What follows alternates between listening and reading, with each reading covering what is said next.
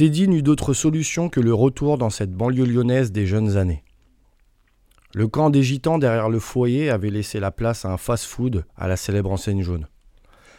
Autour avait émergé une nouvelle zone industrielle, composée principalement d'entrepôts, tous aussi friands de surface à bâtir que d'emplois précaires. L'accès à un logement au foyer social, lui étant interdit faute de revenus, Michel trouva refuge dans un hôtel désaffecté. Squattait déjà là une famille de blacks. Le père, éboueur comme il se doit, essayait de donner un semblant de cadre de vie décent à une femme et six enfants, le septième bombant singulièrement le buffet de sa Moser. Ce petit monde s'était approprié le deuxième étage du bâtiment. Le rez-de-chaussée abritait tous les zonards de 20 km à la ronde. Suivant les occupants du jour, surtout la nuit, on y désossait de la mobilette, recoupait de la bœuf, se torchait à la bière tiède, déflorait une pilonne, pas toujours d'accord à entendre la gradation des cris, fumait le chichon en rêvant de l'arzac et toutes sortes d'autres activités que, dans un souci de préservation de sa liberté individuelle, il vaut mieux ne pas pratiquer sur la voie publique. Le premier étage servait un peu de zone tampon. Il s'y réalisait ce qui n'était pas jouable au deuxième ou au troisième étage, et ce qu'il valait mieux ne pas tenter devant tout le monde au rez-de-chaussée.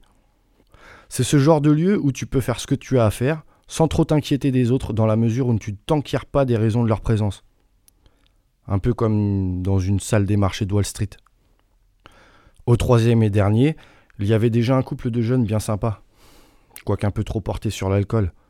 Un vieux hippie en mal d'Ardèche, un ancien communiste qui finalement préférait être chômeur et intermittent du spectacle, qui ces temps-ci intermittait plus qu'autre chose.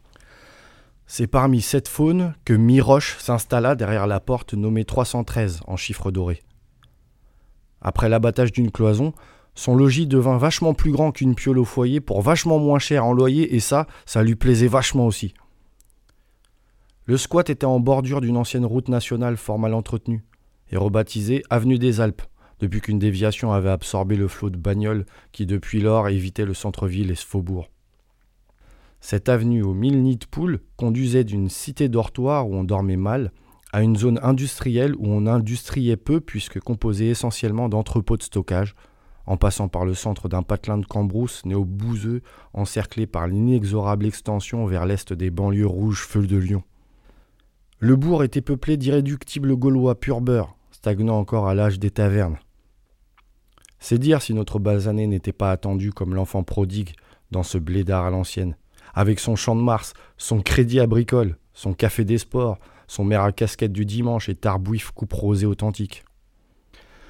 À l'autre bout du bled, il y avait les cités Rachloum, Pézilieu, la toute neuve pour petits bourgeois en attente de leur pave en très lointaine banlieue, la cité des Vernes avec ses douze bâtiments de huit étages et ses quatre tours hautes de vin.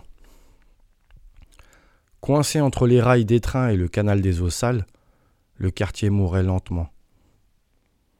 Ici, le feu de poubelle est à la jeunesse locale ce que le concert underground est au fils de bobo des centres-villes. Et puis enfin, un peu beaucoup à l'écart, au milieu de quelques champs en attente d'opérations immobilières bien plus lucratives que la retraite agricole, la Cité de l'Espérance. Quatre bâtiments identiques, posés en carré autour d'un parking en gravier orné d'un arbre moribond en son centre. À vue de nez, ce merdier n'avait pas eu un soupçon d'entretien depuis sa construction hâtive en 62 pour accueillir à bras fermés le flot de rapatriés d'Algérie. Quand tu atterris Cité de l'Espérance, c'est que tu n'en as plus.